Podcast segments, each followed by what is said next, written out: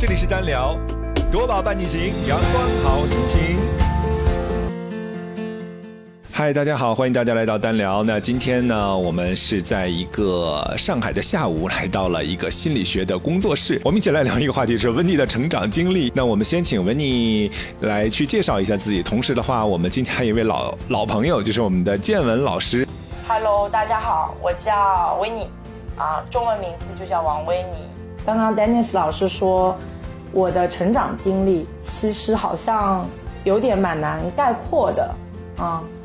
啊，类似于，对我现在在做一句话概括的话，就是做临床心理，啊，心理咨询。我平均在二零二三年统计，据不完全统计，我的临床小时数差不多是一千零十五小时。哇，那还是蛮多的。Which means 就是我大概一天会见到三四个，就因为各种各样的。挑战问题或者被卡住的部分来见我的人，好，欢迎温妮。然后我们这请建文老师跟大家打个招呼。大家好，我是建文。呃，老朋友们都已经知道了哈，建文是看见的见，听见的闻。我最近的关键词呢是叙事啊，叙事教练。因为呢做了一场跟丹叔一起做了叙事影响力的直播。然后呢，大家都很关心叙事是关于什么的。我说叙事就是我们把每天的所见所闻啊，就我的名字见闻，看见的、听见的能够表达出来。那如果有不一样的话，就更多的能够了解我们的心理，正好跟我们维尼一起探索心理。太好了，那所以今天的话，其实我我们三个都是好朋友嘛，所以今天也想借此机会呢，先去聊聊这个温妮的成长经历啊。我我我好像据不完全听说，你之前是也是属于这个学霸级别的，很从你的学生期间就获得了好像数学和物理竞赛，直接被保送到了交大，是吗？啊，我觉得这也是一个，这是似乎是一个，比如说。我经常会说，呃，学习它的产出比，括号，比如成绩啊，考上什么学校啊，似乎是一个，如果可以算讲性价比的话，我的性价比还不错。但同时，我觉得似乎这是一个祝福之外，其实有时候还是会给人带来一种，讲起来好像有点凡尔赛，但是此时此刻的我还蛮真心的，就是。有些时候会带给你不加思索的选择之后给你带来的麻烦是什么麻烦呢？就比如说，我的从比如初中、高中开始，我的数学和物理的成绩是非常好的，那以至于呢，我就会认为说，哎，我好像是一个数学脑袋、物理脑袋很好的人。那是不是很多人会推论说，这个人，那他肯定很擅长学工科啊，对吧？coding 啊。之类的，但是在大学的这四年，我其实是活得非常痛苦的。就从我现在的，比如说评估诊断的话，我觉得戴一个什么中度抑郁的帽子是，就是妥妥没问题的。就你，所以我现在特别能理解，比如说在临床当中碰到有些人告诉我说，哦，我早上我都睡到很晚。很多人都会盖于说他是非常懒惰的，或者是不想起床的这样子一个帽子。但我特别能理解那种就是抑郁的人告诉我说：“你知道吗？我的无力感、绝望感，其实就有点像是在我的内，就是长在我的肌肉里了，就让我好像完全是没有办法起床。我觉得那一种状态似乎就是我学。”就我大学四年，我是学电子工程的。我觉得就，嗯，就是也许我能做，啊我确实是能做的，coding 我也能做。但是我找我坐在那里，我一直在想，为什么我坐在这里？为什么我要做这些东西？那人一直在思考这些事情的时候，其实他是非常痛苦的，就相当于找不到人生的方向了，是吧？对，所以在这个找不到人人生方向的这个过程当中呢，扑腾了好久。然后也试图找了很多的自己感兴趣的事儿，啊，其中就包括，比如说在新东方教大家就是考四六级啊，考研的英文啊之类的。对，那是我觉得在折腾的过程当中，得慢慢慢慢找到一个点。就在新东方的，就是兼职的这个过程当中，我就感受到，我其实是非常爱讲台的，我非常爱跟人打交道，而不是机器。就机器这个事情，我可能能做，对吧？对着对着屏幕口顶能做，但是我不爱，我找不到意义感，我找不到价值感。啊，这个还是蛮还是蛮有趣的。那我知道建文老师其实也是属于这个名校毕业啊，呃，不知道你有没有遇到过像维尼这样子的迷茫的时候？啊，我倒是觉得不一样吧，不倒是不是迷茫，我想不出一个词怎么形容，但是是一个呃，当下浮出的字是寻找或者说自我探索。啊，因为我是比较早就会发现自己喜欢什么，以及我擅长什么。我大概从小到大有一门功课一直能够被称赞，那就是关于语文啊，所以跟叙事有关。所以现在做叙事的工作就特别的得心应手。呃，可是呢，这个爱好、这个热爱或者变成一个能力，在我上大学的时候其实是被打乱了。就因为可能当时哈，当那个时代大家都更愿意去做像 w i n n e 那样做电子工程啊。能够去数学、物理呀，那时候崇尚的是学好数理化，走遍天下都不怕。对，是，对，所以呢，一个语文成绩突出的学生，并不是那么的被祝福啊，因为觉得这好像没什么用。所以呢，我长久以来也觉得这个好像就被要要压下去，我反而会发展我的 coding 能力。所以其实说的叙事，我曾经有一段时间是做数据库编程的，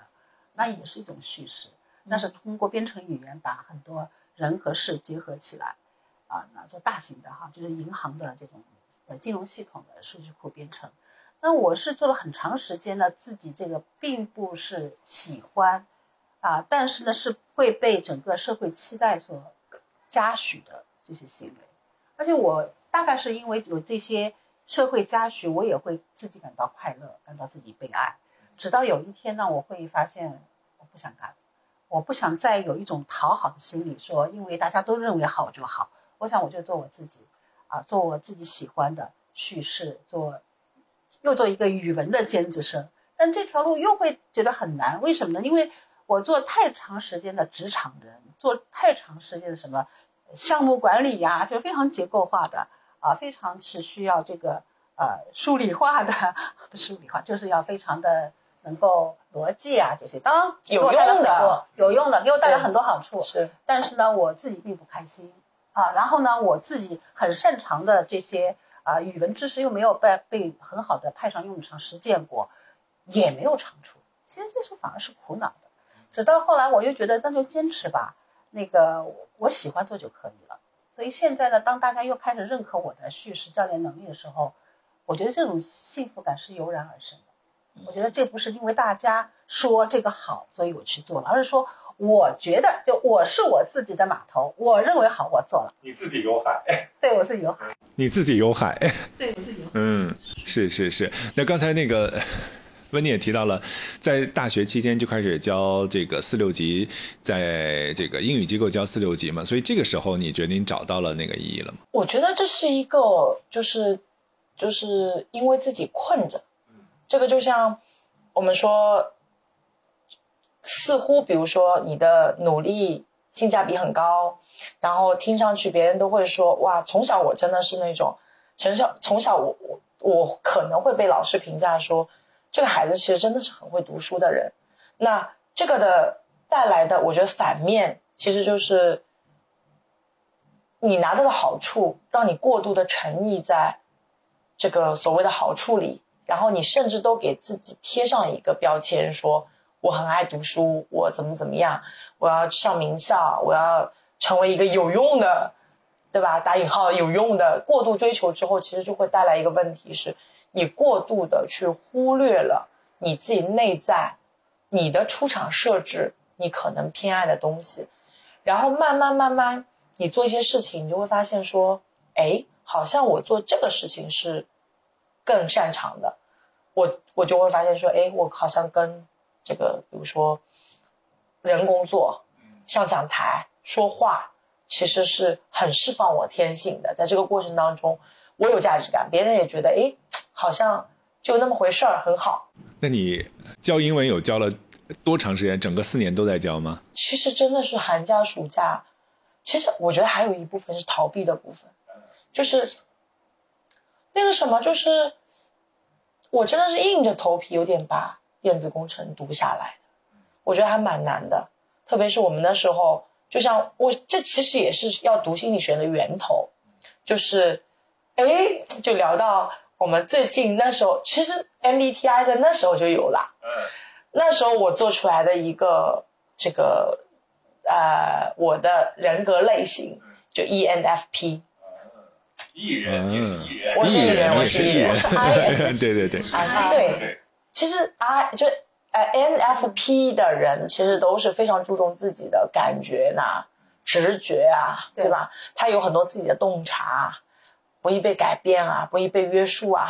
其实对啊，但有时候我们会发现说，小时候的过度赞扬，有时候真的是会让人，就是无论是别人有意无意的贴标签，到自己愿意把这个标签可能就类似于焊在了脸上，你很难拿下的。我不知道建文有没有，其实是我还好，我蛮喜欢被被称赞的。我小时候，是啊凡是我那个小时候被肯定的啊、被赞扬的这些，我觉得都是成为我生命中的一个支柱。我是那么觉得的。嗯啊、因为我觉得让我看到是真正我自己内心跟外界是有连接的。我刚才讲那段，就是我会被压抑我特别擅长的那部分，那是我人生的黑暗时刻吧，还维持很长时间的。尽管在那段时间里面，也照样会得到大家对我学业呀或者职场对我的认可，但那时候我心里是不开心的，因为这不是我真正想要的。所以可能维尼我们要讲的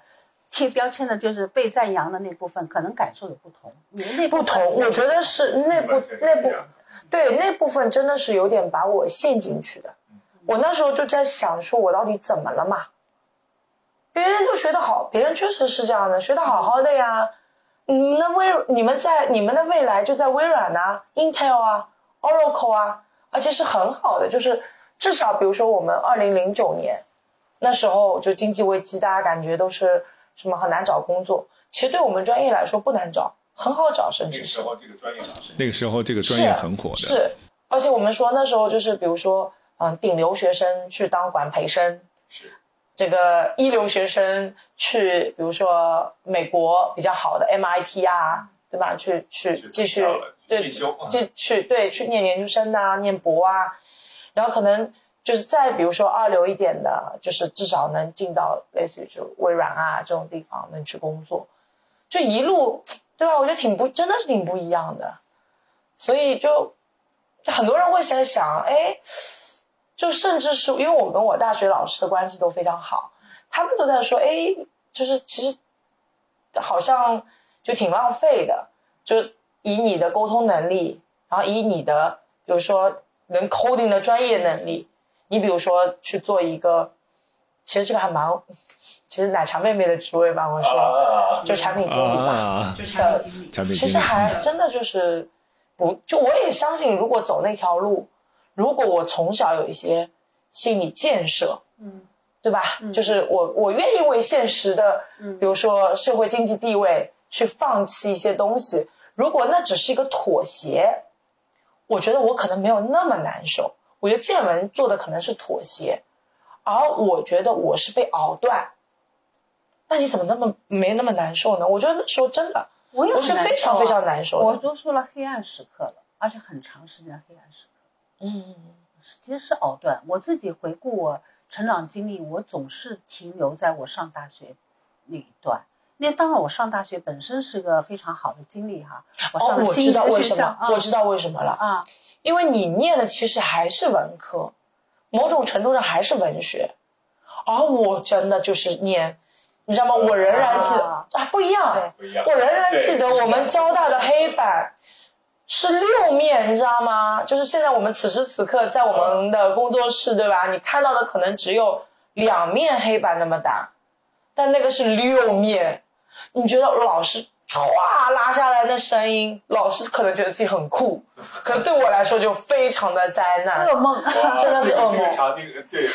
对对把那个不同版版区对我记得，我深刻的记得那门课叫工程数学。啊，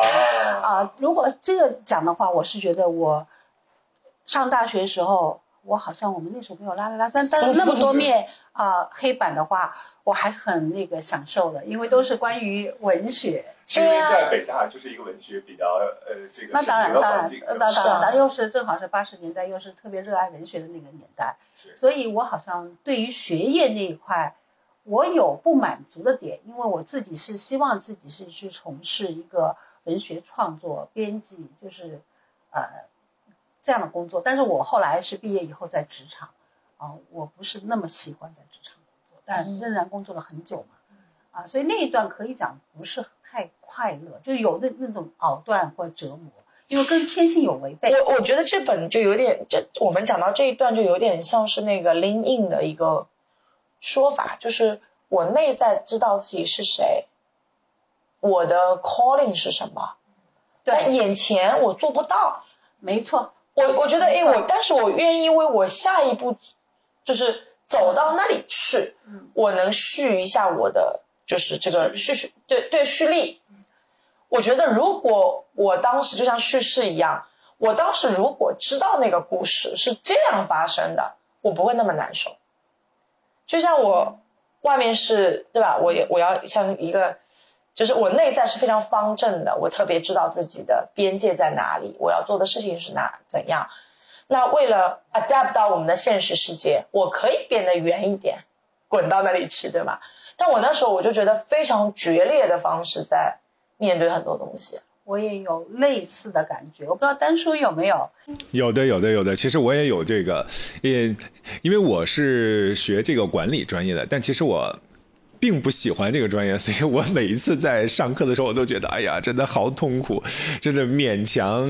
这个学完了。但是其实我的内心一直有一个 calling，是说我喜欢艺术，喜欢和美和这种呃电影啊、音乐呀、美术啊等等这样的一些呃相关的这个东西。所以我在学校期间，基本上我是属于太呃就是不太务正业的这样的一些。除了这个完成学业之外的话，我就其他的就去找一些什么这个剧团呀、那个剧社啊什么这样的一些各种去尝试，各种去喜欢。然后毕业之后，其实也没太去从事我所学的专业。然后我觉得，呃，特别喜欢温妮刚才讲的，就是是在那个追梦的路上，可能在不断的蓄力。到那一刻，可能我解脱了，我就一定要去做一做我自己喜欢做的这样的一些事情。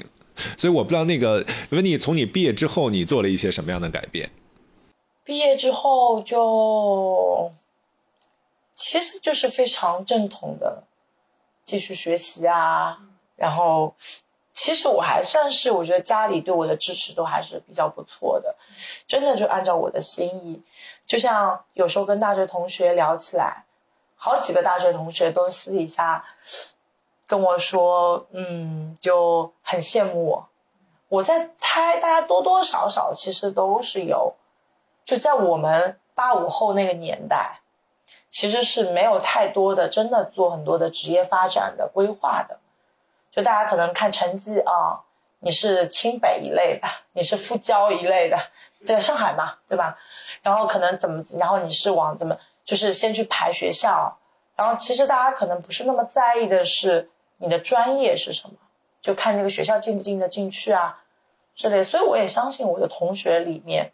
有蛮多，因为现在微信重新把同学们找回来之后，其实大家都会在聊那现在现状，因为很多其实都是，比如说我这个年纪，很多当了父母的，然后其实是会，他们有时候来问我一些育儿的经验啊，从心理学的角度怎么去看孩子的发展啊，然后会聊起来说，其实哎，我还是很佩服你的勇气，就是因为对于一个学电子工程的学生来说。确实，他不是 nothing to lose 的嘛，对吗？就是又是学校还不错啊，你未来还是很这个很有，就打引号吧，不能跟我们北大的建文老师比，但是交大其实还是不错的啦。就是在上海，呃，确实是大家都会在说，哎，你当时为什么会做这样的一个选择？就是因为我当时其实拿的很多的职位啊，其实都是不，就作为应届生来说，我的职位都还是非常不错的。所以建文老师在毕业之后有没有做了一些不一样的选择？我是很希望我当时是做了，可惜不多啊。我毕业以后，其实因为在进了职场，啊，做不同的职能啊，包括从翻译做到秘书，做到 HR，啊，还好像什么工种都去试了一下，但其实就并不是自己特别喜欢的那种。如果说我有尝试做自己喜欢的，也就是说在刚毕业几年以后，我是有机会翻译了，呃，小说出版。所以对一个二十多岁的人来讲，能够特别是在九十年代初吧，能够翻译出版是一件很大的事情。我自己也非常的呃庆幸我当时做了这样一件事情，这对我的职业生涯来讲的话，算是一个补偿，因为我那么不喜欢。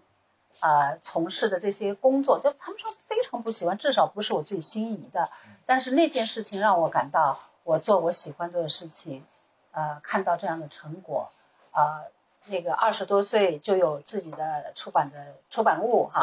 然后那个就啊，那个出版物还是不错的，我看 看过看了几篇。对，那个是还好吧，因为又重印了，出版社又重印过，那么有不同版面的设计，呃，当时小小的兴奋，二十多岁好像有一些可以。自己得得就得意吧，说可以算是得意，可以算得意的事情。绝对是二十二十多岁能够出版自己的这个翻译作品，确实是非常不容易的。那之后，呃，还做了一些什么样的一些职业上的转换呢？但之后很多了，包括我出国，呃，工作啊，学习、工作、生活，那就是做了完全不一样的，就做了 IT 工作，做了数据库编程哈，刚才也讲了，然后做了很多转型，因为我是从啊。作为一个 IT 的专业人员，又转回到做人力资源管理、做领导力发展，这又是一个很大的转型。那我很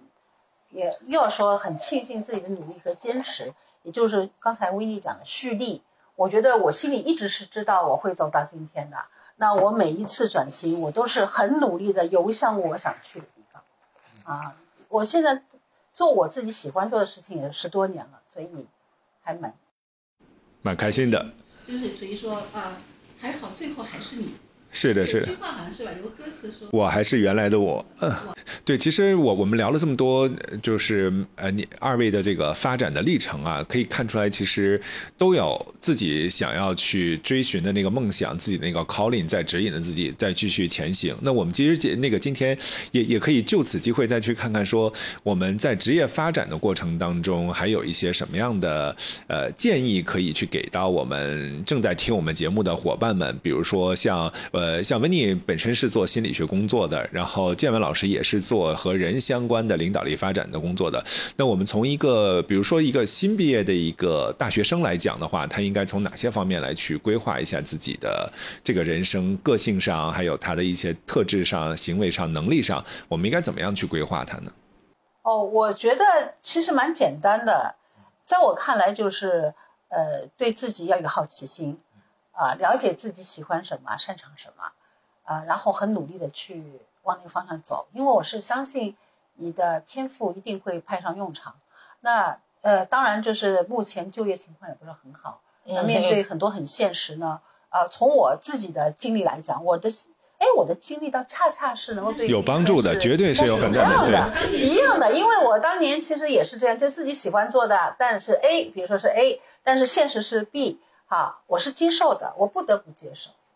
啊，因为我是觉得，除非家里有矿哈，可惜我们家没有。如果家里有矿，那你的 A 就 A 到底也可以。但是如果说家里没矿，那你一定要在现实和你的梦想中间做一个平衡的话，我是建议大家可以接受个现实，同时不要放弃自己心中的梦想，因为梦想总是要有的，万一实现了呢？我的实现了，那我相信大家也会实现。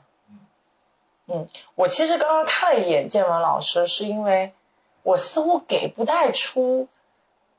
这个我的建议的原因是，我就是 A 与 B 非常矛盾，然后我真的就是 A 到底的的人，但我不认为说就我的就是这样的成长历程是可以给别人就是参很多参考的点的。我觉得我也挺幸运的，就家人就曾经吧，我觉得是非常叛逆的，就在特别二十七八岁的时候，然后啊、跳了很多的伞，然后花了近半个月的时间流浪在尼泊尔。爬雪山，对吧？高就是高原反应快死掉，但折腾了蛮久。我我可能就是那种真的是，嗯，A 到底，然后啊、确实也也算是走到了我自己，就此时此刻的我在说这些话的时候，我对自己是满意的。就像前两天在跟呃另外一个好朋友在聊，我说。二零二二年、二零二三年，我都是循着自己的价值观在生活的人，就是除了啊、呃必要的工作，我其实会把大量的时间给到我爱的人，以及我爱的事情，然后给到自己。我觉得我没有花很多时间在做我价值观以外的那些，就什么，已经好像不太介意别人说。哦，你要怎么样？滚！对我好像包括做的建议，就是做的很多的刚刚说的发展，比如很坚定。说，嗯，这个本科毕业，然后为什么之后选择去香港念书，而不是去美国？其实我拿了美国很好的一个 offer，美国学校很好的一个 offer。其实也跟家里的一些事发生的一些事情，那时候就是家里人生病啊之类的，我就其实我觉得人是需要做一些现实的妥协，但这个又不能被称为妥协的是，at that moment 你其实是知道什么东西对你来说是重要的，甚至你都没有选择，你就认为我会这样去做，就没有做那种所谓的什么 benefits cost analysis，no，not that。就是你自己心里，如果你真的是价值观非常明确的，比如说对我来说，家人可能是就排很高的位置的，所以没有什么好跟这个比的。我很喜欢维尼讲这些，因为超喜欢。对，因为我们从小大概看中文价值观的时候，大家都有所误解啊，就想它很虚的东西。但其实呢，可能从英文来的就是你的 value，就是生命中对你重要的事情。嗯、我也想刚才我跟维尼讲的事情，包括丹叔讲的，都是关于什么对我们生命是重要的，而这个是我们恰恰不能妥协、不能放弃。对就无论如何，不管是你通过一个直接的方式啊，还是像我是通过了我当时要做出一些妥协，然而我还坚持了，我也坚持的，是我当初也坚持。是的，是的，是，就像我为什么举例说，就现在比如说经济环境不好，那比如说他们，比如说孩子家境可能没那么好，像我们家先生就是，他当年其实是升了一个社会学很好的一个 PhD 的一个一个一个学校，拿到 offer。这时候他父亲，因为他父亲是当年就是是尿毒症患者，他觉得 after work，对吧？就是我是就是我就是要 make money 的。那对他来说，实现梦想或者怎么样去追一味的去追求我内心的那些梦，我觉得是奢侈的，而且是不现实的。所以我刚刚愣了一下，说给大家建议里面，我其实不太敢说，因为我不知道听到，因为有些人一听到说整天在那边逐梦，好像是一个非常好像鸡汤一样？对我，我可能特别不愿意这样去说，但我觉得呢，能在自我把至少基本的需求照料好，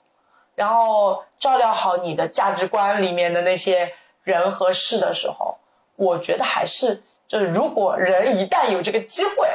还是需要去追逐一下梦想的，对吧？但是我觉得人可能来到这个被派到这个世界，他一定是要去完成一些事情的。啊、我觉得梦想是值得去追逐的，只是在哪个人生阶段，或者是你最眼下最最重要的事情对你来说是什么样子的，我觉得可能得要去做一些衡量之后。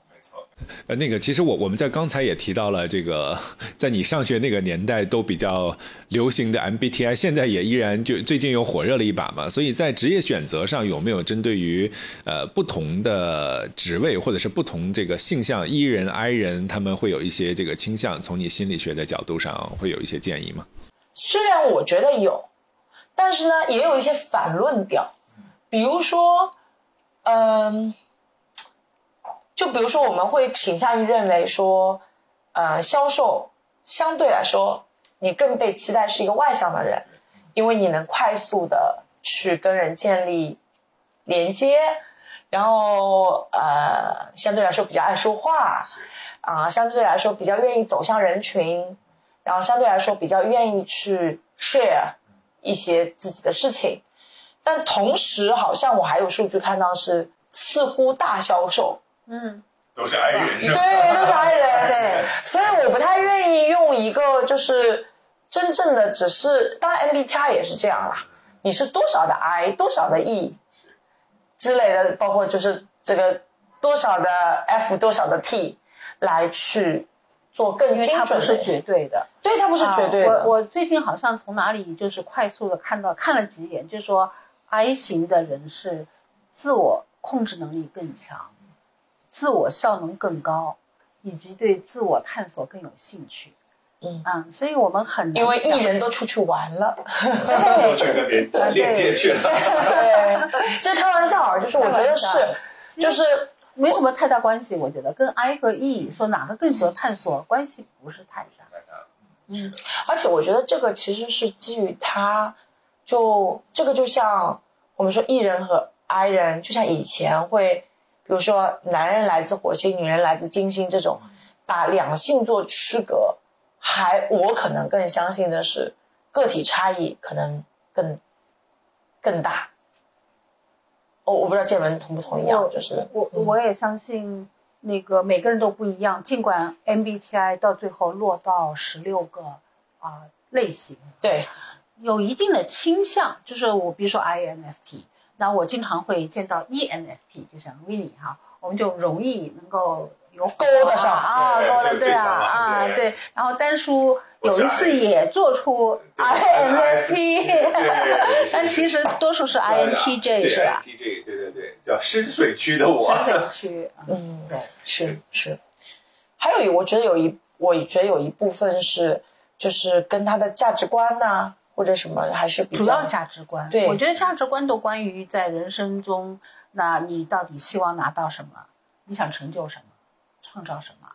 什么人对你重要？什么事对你？因为其实测评测的是一个人的典型行为嘛，或者是最高频率的行为。那就是这个就像心理学比较啊 fundamental 的一个理论，就是冰山理论嘛，就是你的行为有包括一些无意识行为。其实再怎么样都是冰山上面或者是在表面浮来浮去的，看得到看不到的，但多少能被看到的行为嘛，肯定是外显的，相对来说是外显的一些行为，它评估的。因为你自己如果做自成的量表，这些行为多多少少是被你自己捕捉到的嘛。那我觉得支撑行为的下面的这个真的冰山，其实很多其实是价值观，就是它外显的东西是什么。包括我可能会更白印的，其实是就适者生存的理论。我也是接受这个适者生存，就是我觉得 E 人和 I 人的区分是，我需要 E 的时候我要 E。这个就像很多 CEO 其实会跟我说：“哎，谁想讲那么多啊？”我这是逼的没办法，我有这个，比如说两千号的人，这个这个企业要去养啊，所以我要整天去做 public speech。他说我可不愿意做啦。那比如说，呃，对于这个这个艺人来说也是啊，对于比如说艺人来说也是啊，他是需要去成为癌的 introvert 的一个时刻是，如果他要精进自己的。各方面的学术的、能力的、技术的，你其实必须要有一大段时间是属于你自己，你要跟自己去工作，你要自己去琢磨，你要自己去精进的。你说我整天就跟这个 butterfly 一样，对吧？这对啊，我觉得就是你就是很难把自己的很多的知识体系啊，包括工作能力啊，你也许就比如说，嗯、从零到百分之八十可能是容易的，但是你想成为专家，成为一个老手，我觉得从这个百分之八十到百分之九十九之间，其实是需要花大量的时间，也就是艺人也要学会成为部分的矮人的一个一个必经，就是我觉得必经之路。哇，太喜欢温妮讲的这个了。其实是基于情景，我们要有不同的这样一些转换。其实职业上，我们很多角色都是需要你有不同角色的这种的去触点的，然后有的时候需要做一些转换。我觉得其实同样的其其他几个维度，你说我一直是 thinking 的人，然后我可能加一些这个 feeling，对吧？这个就像一样的，一样的，对吧？嗯技术与艺术要有一些结合，和理性理性的牵手，对吧？今天跟两位聊了，本来是聊个人成长的这个话题，然后突然间，呃，过渡到了我们职业发展，哇，我觉得还是聊得非常的开心的。我不知道我们的现场的听友们，如果你们听到了刚才温妮和建文老师和我们三个人一起聊的这些话题呢，如果有一些你们特别有感触想要写下来的，也欢迎大家在留言区当中呢给我们进行留言，我们稍后呢也会给大家做回复。那今天呢，我们就三个人先聊到这里这个话题，然后稍后的话我们会继续请温妮呢继续聊其他的话题。好，我们这期先聊到这儿。